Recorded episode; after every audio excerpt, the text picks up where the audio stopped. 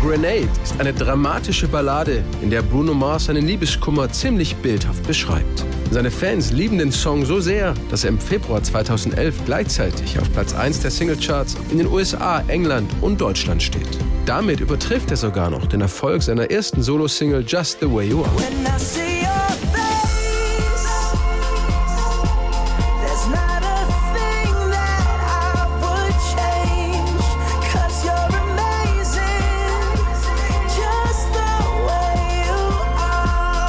Beide Hits sind aus Doo-Woops and Hooligans, dem Debütalbum des 25-jährigen Sängers und Songwriters aus Hawaii. Der Albumtitel ist für Bruno Mars eine Art musikalisches Statement. You know, it's my introduction to the world. Es ist meine Art der Welt, Hallo zu sagen. Hier ist Bruno Mars. Anstatt Ladies and Gentlemen sagen wir eben Doo-Wops and Hooligans. Doo-Wop ist ein spezieller Musikstil, der vor allem in den 50er Jahren populär war und in dem ein mehrstimmiges Gesangsarrangement ziemlich wichtig ist. Und ich denke, mein Schreibstil ist stark von der Doo-Wop-Musik beeinflusst.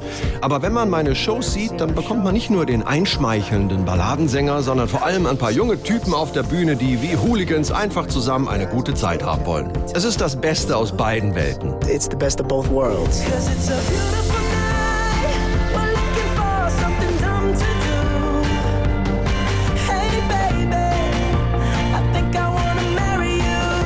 Mit insgesamt vier Single-Hits und dem perfekten Mix aus R&B, Soul, Pop und Rock verkauft sich Doo-Wops and Hooligans über 6,5 Millionen Mal und macht Bruno Mars schon mit seinem Debütwerk zum weltweiten Superstar.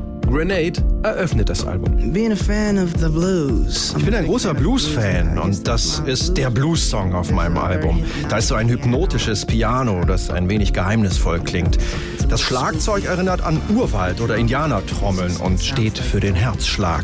Und das schöne Streicherarrangement im Refrain verstärkt das Gefühl des Songs. And uh, the beautiful string arrangement that comes in on the choruses that kind of make you feel the song even more.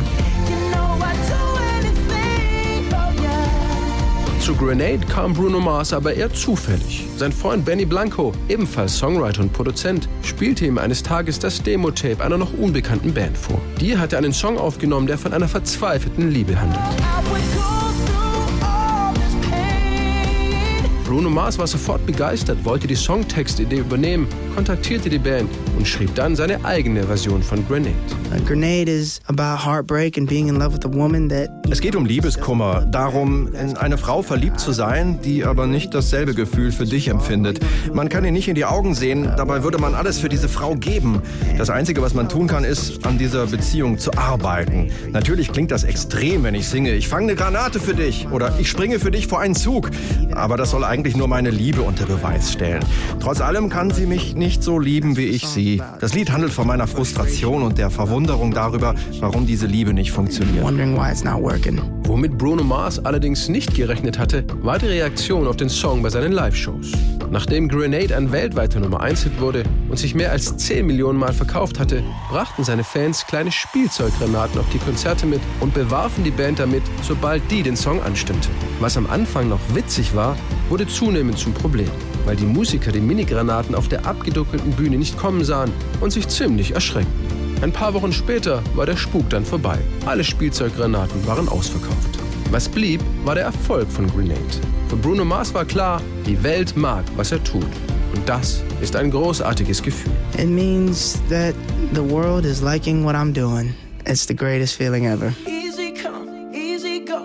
That's just how you live. Oh, take, take, take it all, but you never give. Should've known you was trouble from the first kiss. Had your eyes wide open. Why were they open? Gave you all I had and you tossed